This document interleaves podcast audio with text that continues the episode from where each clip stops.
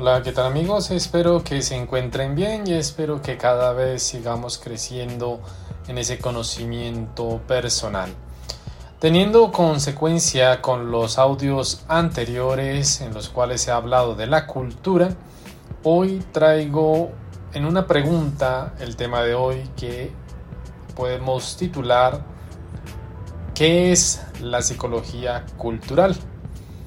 En esta pues ahorita daremos respuesta en qué hace alusión y cómo ésta se ve relacionada en lo que nosotros hemos vivido e incluye nuestro pasado, nuestro presente y nuestro futuro en la sociedad.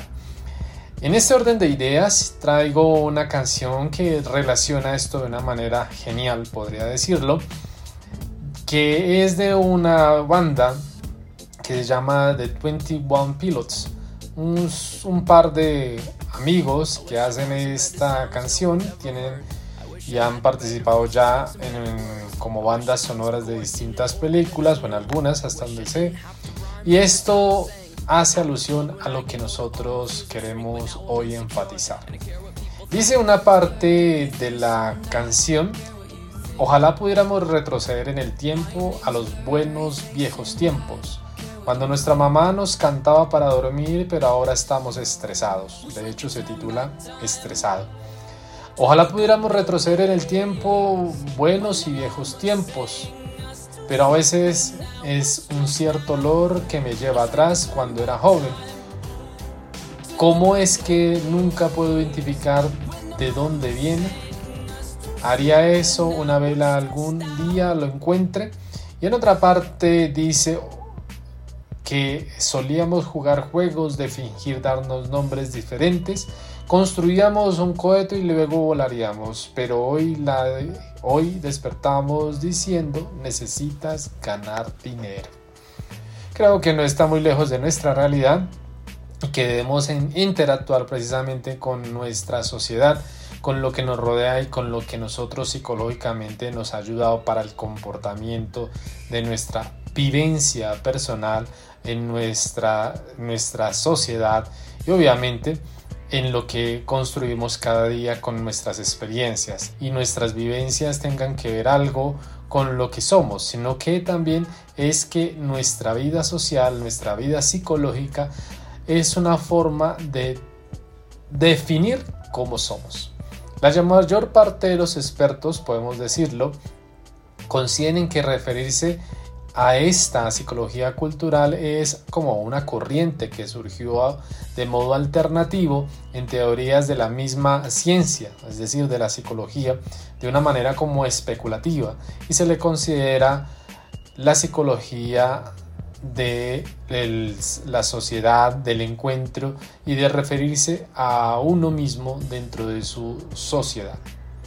Entonces, no podemos decir que a lo largo de la cultura la vida ha sido una especie de, unión de bufones en esta psicología cultural, porque hay una cantidad de influencias que han estado a nuestro alrededor, en contacto pues con nuestra vida y que nos va generando, como lo he dicho en otros momentos, un nivel de conducta, un, momento de codificar nuestra manera de pensar y de sentir que la va condicionando.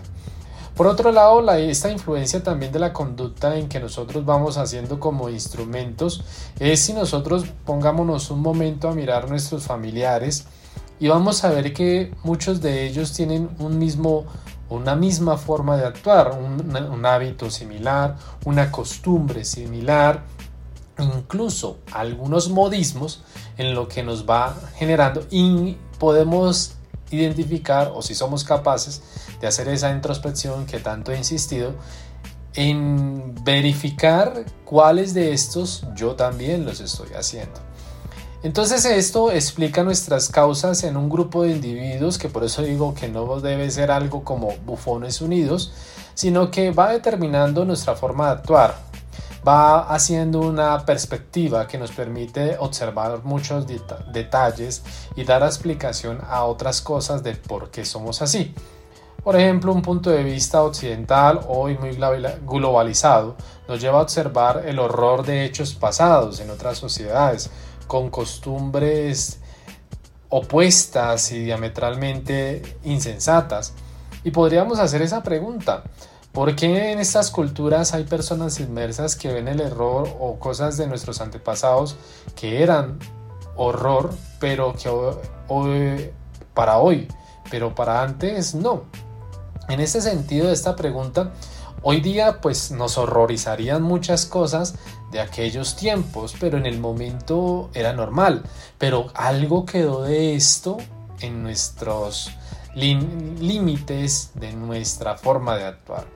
Pero no, tampoco es que lleguemos a crear barreras culturales con nuestras formas y mentalidades, alejarnos de la sociedad o alejarnos de nuestra familia que creemos que alejándonos de ellos no vamos a entender esas culturas o no las vamos a hacer. Sí, de alguna manera las vamos a tener. No vamos a dejar de lado el idioma, no vamos a dejar unas costumbres particulares, no vamos a dejar de lado esas mentalidades, no vamos a dejar de lado esos modismos sino que podemos cambiar un poco nuestra forma de pensar porque hemos estudiado, porque hemos leído, pero quedan siempre aquellas eh, partes esenciales que nos van identificando con lo que es nuestra familia. En esto podemos fijarnos en los países que hay costumbres de una población, por más de que sean de distintas familias, se puede ver esas costumbres que pertenecen a ellos que son localizadas de un pueblo, una región, una zona, etc. Pero que todo esto comprende variaciones en la mente humana, pues cada uno recibe la herencia cultural única y dependiendo de muchos factores. Pero por poner ejemplos sencillos para seguir entendiendo esto, debemos observar la comunidad musulmana, que no come cerdo, en, la, India tienen las vacas como animales sagrados. El País Vasco tiene su propia lengua en el marco del contexto bilingüe.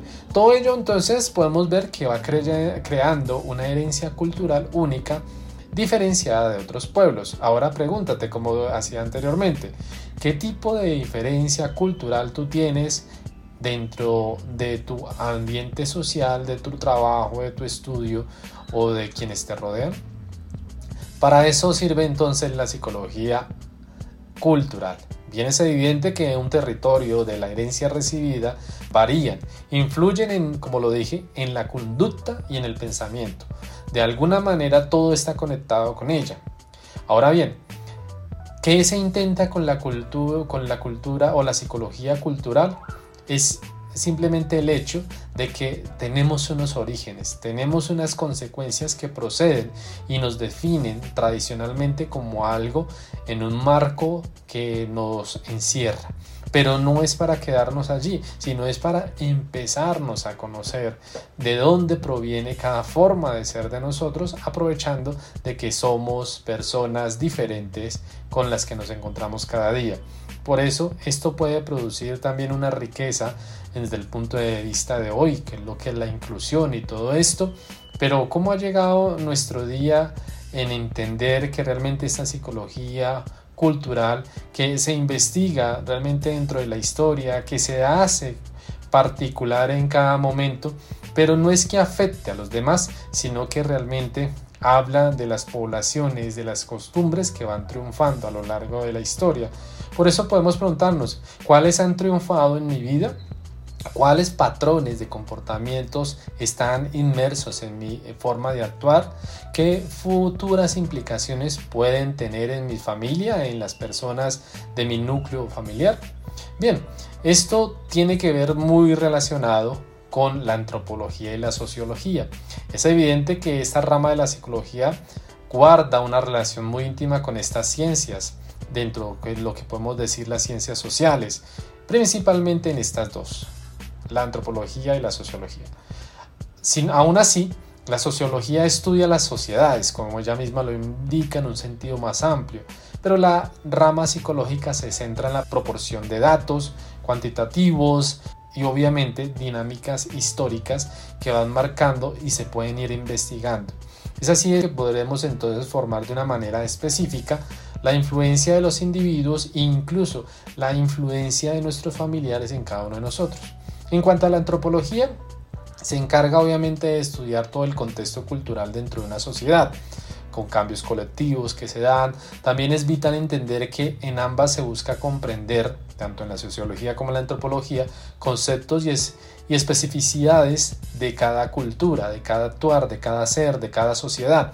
Así que si te preguntabas qué, es la, la psicología cultural, pues ya tienes un pequeño boceto, pero es gracias a esto que puedes comprender cada comportamiento de tu vida, donde te relacionas y tienes esa, esa conexión con tus familiares, amigos y que tú has hecho interesante en tu vida y te han marcado y tú también has marcado un ser o una impronta en que te va a humanizar, en que te va a hacer expresar en un mundo en el cual tú tienes que aportar desde la historia y la cultura, como lo dice Paulo Freire. No hay hombre absolutamente inculto. El hombre se humaniza, expresando y diciendo su mundo. Ahí comienza la historia y la cultura. Es decir, que empieza y te invito a que empieces a escribir tu historia y empieces a ver lo bueno que has marcado en ella. Cuídate y nos vemos a la próxima.